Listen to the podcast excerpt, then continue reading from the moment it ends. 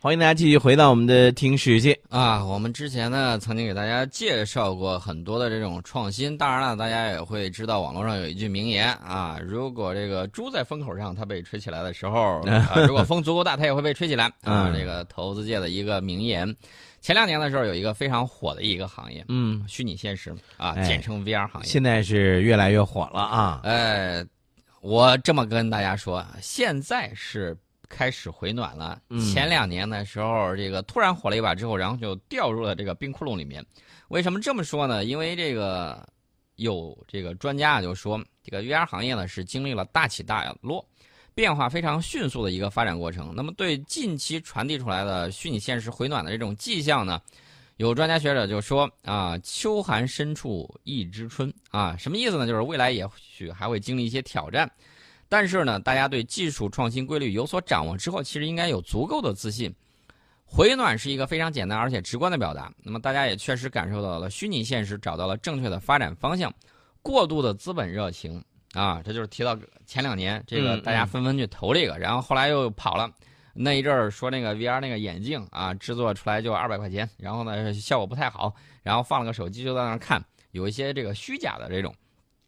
那么过度的这种资本热情的这种热捧呢，反而会有点捧杀这个创新领域。那么虚拟现实呢，现在进入到另外一个阶段，就是和制造业的这种相结合。那么在很多领域方面呢，都开始了实际的这种应用，实现了这种行业的落地。呃，这个专家呢是中国传媒大学协同创新中心的副主任曹三省教授呢，对，应该是念醒吧？曹三省啊，应该念醒，哎，口误了啊。他说：“这个大规模的这种啊，这个回暖，呃，只要方向走对了，那么发展就是一个时间的问题。嗯，呃，这个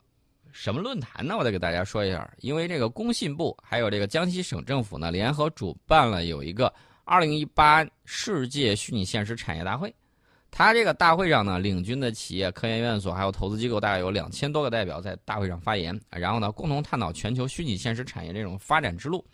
那么我就看到这个北京邮电大学的陈红博士呢发表演讲的时候，他说，这个虚拟现实发展还是处在爬坡期。嗯，那么大规模、高昂成本的设备投入之后，呃，他就提到了一点，说需要虚拟现实的应用和内容创作也要跟上，尤其是在五 G 时代。五 G 时代，我明确的告诉大家会有什么样的这种效果。首先很难掉线，其次速度很快，对比现在能快一百倍。嗯啊，这个在五 G 时代呢，如何发挥五 G 网络的这种优势，在文化场景之中构建虚拟现实的发展生态，非常的这种重要。尤其是当五 G 成熟以后呢，自动驾驶啊这些都不应该成为问题了啊。对，那么大家可能会问，现在这个东西能够在哪些领域应用？教育、文化、旅游、医疗卫生、制造行业、建筑等行业。呃，同济大学这个。也专门研究土木工程的，呃，朱和华教授他就说，这个新技术啊，从一开始啊推出到大规模应用需要一个过程，尤其是虚拟现实对土木领域的这个应用来说，现在刚好处于萌芽期。那么在建筑、CT 等领域，同济大学也在进行相关的这种自主研究。那么对于建筑行业来说，新的虚拟现实技术应用会在设计施工过程之中带来更加高效、直观的这种展示。所以说呢，大家就会看到啊，现在学界非常的活跃，各大院校呢也在虚拟现实行业扮演了一个很重要的角色。呃，首先呢，大家会看到有一些大学纷纷开设这个呃虚拟现实人工智能的这个专业，有一个专业人才的培养体系。那么现在这个是比较活跃。然后大家可以看啊，这个大学里的名学呢也有一些这个项目啊，比如说这个技术啊、内容啊、创意融合啊这些方向也有。那么第三方面就是成果这个转化，还有社会服务，呃，创新人才的培养跟这个虚拟现实产业的这种相结合，所以大家会看到这是一个新兴的一个行业啊。这个有兴趣的朋友啊，可以听了我们节目，可以未雨绸缪啊，提前进入了解这个相关的这个行业，呃，提前了解，提前进入，布局未来十年啊，这个很关键。那么说到这个虚拟现实呢，巨人网络。在前两天的时候宣布了一个消息，我一听，我觉得咱俩的这个活儿可能快到头了。嗯，就有人来能够替咱们来播了啊，不是替咱们来播了，准备抢咱们饭碗。嗯啊，巨人网络在二十三号的时候宣布正式进军虚拟偶像市场啊，虚拟偶像，然后推出了，不是推出了，是即将推出首位虚拟主播。虚拟歌手不已经有了吗？虚拟歌手日本那儿有，嗯，日本那儿有。不，不仅仅是日本，咱们在呃有一档很火的一个综艺节目里头也有一个。嗯，啊，就是虚拟的一个人唱唱的一个歌手，女歌手唱的。没错，我看那个了，看了而且是专门看了有那个演唱会，对。啊，现场还有很多朋友去看。对，呃，巨人网络现在已经跟日本有一个株式会社达成合作。啊，获得了他旗下那个现象级的那个动漫作品，就是那个那个名字我叫不出来 啊，就是那个全部品类的全球独家代理授权。呃，所以说呢，他以后要对二次元市场进行细分的这种领域，打造超级虚拟偶像的 IP 生态。嗯啊，所以大大家可以看啊，这个二次元文化现在在年轻群体里头有非常广泛的影响力。呃，我在有一个军迷群里头，这帮子哥们儿大老爷们儿，天天看二次元，然后他们说出来了很多的这个东西，很多梗你，听不懂？我不但听不懂，而且我觉得我老了，我看不了。嗯看不了，然后呢，这个东西还是很有意思的。啊年龄其实比我这个小不了太多，嗯但是大家就看到啊，年轻群体里面二次元文化还是有非常广泛的这种影响力的。那么虚拟偶像呢，作为二次元文化里面一个新兴的这种形态，在我们呢还处在我们国家还处于早期的这种萌芽状态。那么未来呢，可能会拥有非常大的这种市场潜力还有价值。这个巨人网络呢，它打算是每一年为这个项目投入上亿元资金、嗯。啊，重点投入研发和内容生产的这种环节。呃，这个巨人旗下买的这个日本的那个合作的这个虚拟现实 IP，呃，其实日本有一家株式会社，二零一七年制作出品的啊，最初是以动漫表情形态在日本即时通讯应用这个 LINE 这个上面上线，啊、因为它的这个形象设定的是可爱啊萌态，然后个性化，所以说呢比较受日本网友的这种喜欢，而且呢是日本现象级的这种虚拟偶像。二零一八年的时候，这算是传播进入中国，在国内二次元粉丝群体里面呢被迅速引爆，呃，然后呢他们都后头加了一个字儿啊，就是某某酱，呃，被他们的这个粉丝呢昵称这这个样子。现在在国内据说已经积累了五千万的这种目标用户，嗯嗯呃，未来一步呢，大家会看到啊，这个巨人网络还会整合自身的这种研发、运营以及资源的这种优势，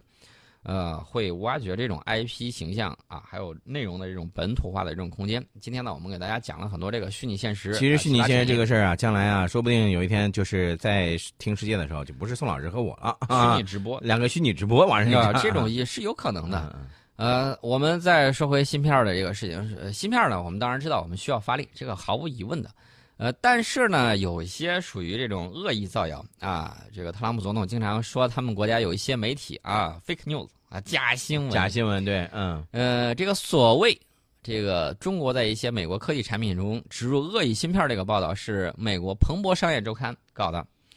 苹果公司首席执行官蒂姆·库克公开表态，彭博报道事实应予撤稿，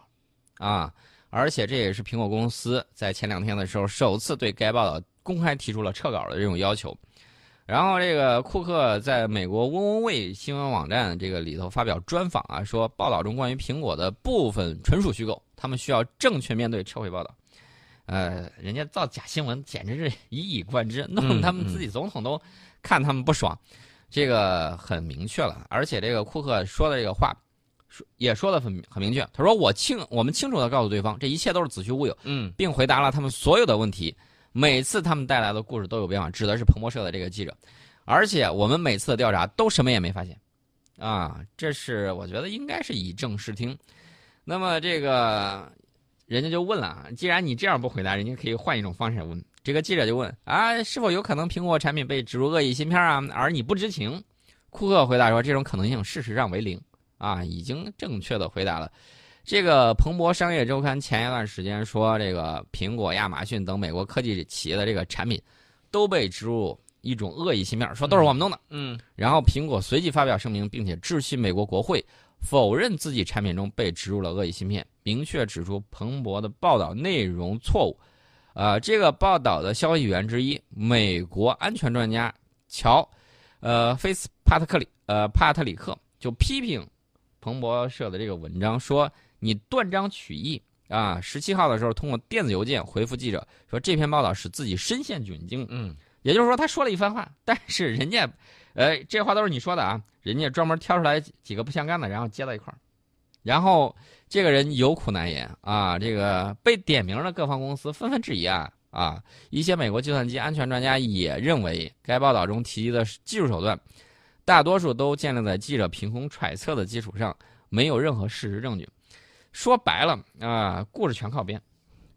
呃，有点儿这个，有的时候啊，这个谎话说多了以后啊，你就会他自己都信了，对他自己都信了，这是其一。关键问题你知道在哪吗？美国要进行中期选举了，对，所以说呢，大家再联系一下最近一段的这个新闻、嗯啊，你就会觉得，哎呦，这克林顿啊，还有这个谁，这个奥巴马周围都发现有这个炸弹这种新闻，昨天是吧？都都报了各种头条，对，这是什么情况呢？那有也许有人觉得这个要绝地反击，要自黑吧。嗯，你说如果发现这个东西，谁更得利？那我个人认为是民主党。嗯，所以说呢，这个情况你看吧，这个 fake news 什么东西乱飞，在这种情况之下，他无端指责我们啊，大家可以去看华春莹女士在这两天的这个回应里面说的啊非常非常的棒，说的非常常的棒，然后一边说还一边面露微笑。对对对啊，我觉得这个说的非常好，大家可以去搜一下啊。嗯我觉得已经代表了我的心声，我不需要赘述了 啊，大家自己可以。看一下啊。呃，另外呢，我们再说一个关于关于什么呢？关于高铁的一个事儿。这个关于呃类怎么说呢？这个高铁这个事儿，我觉得我们说第一，应该暂时还没有人得第二。我们之前曾经给大家介绍过我们那个制造技术啊，为什么这个日本呢有很多它那个东西小件儿都是拼接起来的，然后出了问题，我们那个就是一体成型，我们有大型的这种机器，然后一次搞定，搞定之后它的应力也好，还有设计各个方面。完全没有问题，嗯包括它那种钛合金的这种制造啊，铝合金的这种大型的这种断件儿，它就不具备这样的这种技术条件，所以它做不成那个样子。呃，最近还有一个人说，他旗下的有一家公司，哎，又发推特了啊！这个现在大家都这个爱好都喜欢发推啊，你能不能感受一下微信，呃，这个微博以及各种各样的新媒体形态？对，搞那个东西，我认为它包括有一些脸书那个版式，让我看的时候，我就感觉有点复古，而且有一些冷淡的风格在里头，我受不了那个风格。但是世界是丰富多彩的，花样好，咱不不管他发了什么啊，咱啊就说这个这个人，这个人是谁呢？是马斯克。啊，对嗯，埃隆·马斯克，这是终于跟这个法院和解了啊！嗯和解了之后，然后旗下又吹了一个大大的泡泡，说旗下某一家公司建造的这个第一条地下高速交通隧道已经接近完成，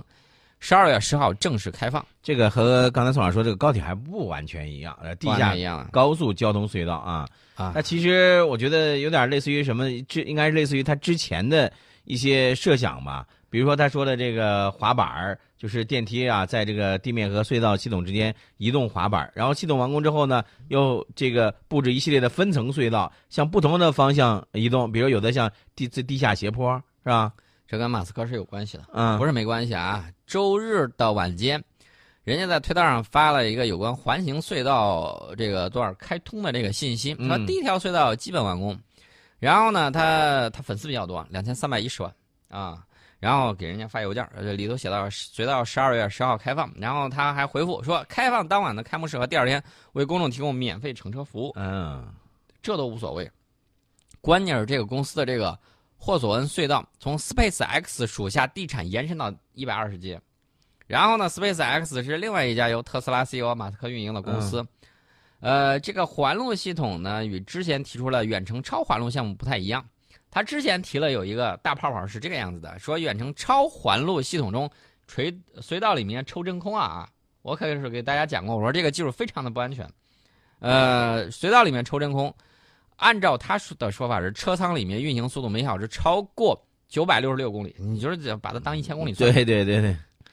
那么这个东西呢，可行性报告是有硬伤的，我可以告明确的告诉大家，有硬伤。呃，有细心的人就发现，他这个报告里头遗漏了一件重要的事情：建这条超级循环到底需要多少钱？而且呢，你想啊，因为他要把中间的给抽成真空，运行的要把中间给抽成真空那个已经弄不了了，已经弄不拜拜了。对对，已经弄不了了。所以在这种情况下，这个造价肯定会非常非常的昂贵。特斯拉和太空探索技术公司的 CEO 埃隆·马斯克呢，曾经预估过，说从旧金山到这个洛杉矶的这个线路修建超级高铁，耗费需要六十亿美元，每英里一千一百五十万美元。嗯，事实上，仅研究阶段，超级高铁就很烧钱。成都超级高铁实验线相关负责人接受媒体采访的时候，曾经坦言，最缺资金和社会支持，一公里实验线需需要两亿元的资金。啊。所以说呢，这个埃隆·马斯克报出来每英里一千一百五十万美元这个价格，我个人认为要实现起来可能比较困难吧。嗯，我们待会儿再给大家详细讲他这个东西到底靠不靠谱。过去啊，咱们说人要走的特别快，说一这个人来去如风，是吧？嗯还有一句话叫“说曹操，曹操就到”，是吧？啊，所以有了曹操专车。嘿，对，其实说说白了，就是咱们说到了，刚才说到了这个这个叫什么呀？叫那人们对个出行的这种出行的速速度的需求啊啊。呃，其实呢，我跟大家说，这个超级高铁可行不可行？我们先从理论上来讲啊，我们这个依据这种磁悬浮原理啊，可以明确的告诉大家，磁悬浮列车速度可以无极限，一千公里时速理论上是完全可行的。但是，我们也要看来这个实际的这种研究数据。嗯呃，在非真空情况之下，就轨道交通啊，这个时速的极限值大概是多少呢？就是说，我们的普通高铁最高能够跑多少？那就有轱辘的这种呢，在这种非真空条件下，跑六百左右，每小时六百公里左右。啊，到这个极限呢，主要是因为受到这个风阻的影响啊，风阻和速度平方成正比，这个我们都是这个学过，呃，高中物理的时候都知道，一千公里时速比三百公里时速的这个高铁速度大了三倍多，阻力大概翻了是十倍。嗯那么超级高铁方案采用这个真空是可以解决风阻问题，理论上是可行的，但是它会带来一系列工程技术难题，很难解决。比如说，你这么大的这个高铁，你过弯不过弯？那个地形它可不是一马平川的，对，有的时候你必须要弯弯绕绕的。那么在弯弯绕绕的时候，那就不是两点之间的直线。一旦绕弯，就涉及到拐弯半径的问题。我们都知道，这个车速太快的时候，你猛地打方向盘急拐弯，嗯，容易翻车对对对，啊。这个大家都知道，拐弯半径跟速度的平方成正比。目前高铁拐弯的半径大概是七公里左右，一千公里的时速，拐个弯儿至少需要几十公里，拐个弯至少需要几十公里。我指的是拐弯的半径啊。所以呢，你看，如果这个速度过高，又没有一个比较良好的这个拐弯的这种技术的这个支撑的话，这很危险。对，时速一千公里的这种超级高铁几乎只能走直线，在建设线路上，如果遇到障碍物，几乎不可能绕道而行，否则的话，它是无法克服转弯时候的这种这个离心力的。所以说呢，你想给它弄这个走不成直线，你怎么办呢？走不成直线，你走那那你降速啊，只有一种，要么你拐大弯，要么你降速。拐弯的时候也需要降速，降速的时候你来回加速的过程就会耗费不少的时间和距离。原本的速度优势，那不好意思就被消化掉了。我们知道这个高铁跑起来是很快，但是点儿与点儿之间你停的多了，那不好意思，那它整个速度还是慢的。那么关键是啊，你运营的这个东西你不是实验品，你拿来是要盈利的，你要挣钱的。呃，那么这种按照他设计的这种超级高铁，我指的就是美国的这家超级高铁的这个公司，他设计的说是、怎么办呢？如我们有一个专家曾经问过他们，问过这个公司的副总裁，说你们如何实现超级高铁的胶囊的设计能力？胶囊载客量最多二三十个人，那么只有高铁运量的百分之二。呃，为达到设计的运能呢，只能加密车子，缩短追踪时间间隔到二十秒内。这个公司副总裁自己说，胶囊能够实现十秒钟追踪，每隔十秒发车一趟。我没有办法想象啊，你即便要求乘客两分钟之内完成上下车，按照十秒钟的发车间隔，单向就要有十几列高铁需要进站。十秒钟如何实现高铁站？它那个超级高铁站上下人，呃，从真空到大气的切换呢？你要知道，你要想实现一千公里的这个速度，必须要用这个隧道里头抽真空，或者说最起码空气要稀薄一些嘛。人从真空环境里头暴露到直接暴露出来，那是要人命的。对，所以呢，从刚才咱们说的这些内容上来看啊，就基本上的这个，嗯，马斯克这个这个这个不靠谱啊，这个东西是相当的不靠谱，而且人家在十月十七号的时候公布了一个美国密苏里州超级高铁可行性研究结果，呃，自己说是每年能够节省四点一亿美元交通费用，嗯，然后行程最大可缩短三小时，我估计可能是相对汽车而言的。对，呃，我告诉大家，现代高铁两辆车最小追追踪间隔是三分钟，时速才三百五，嗯，地铁最小追踪间隔是两分钟。啊，不过高铁每趟车载客是千人以上，而他那个说的那个呢，就是时速是九百多公里，九百九十多公里，九百六十六，六九百六十六公里，就按他算一千公里，对，可想而知啊。我认为他是实现不了的。嗯。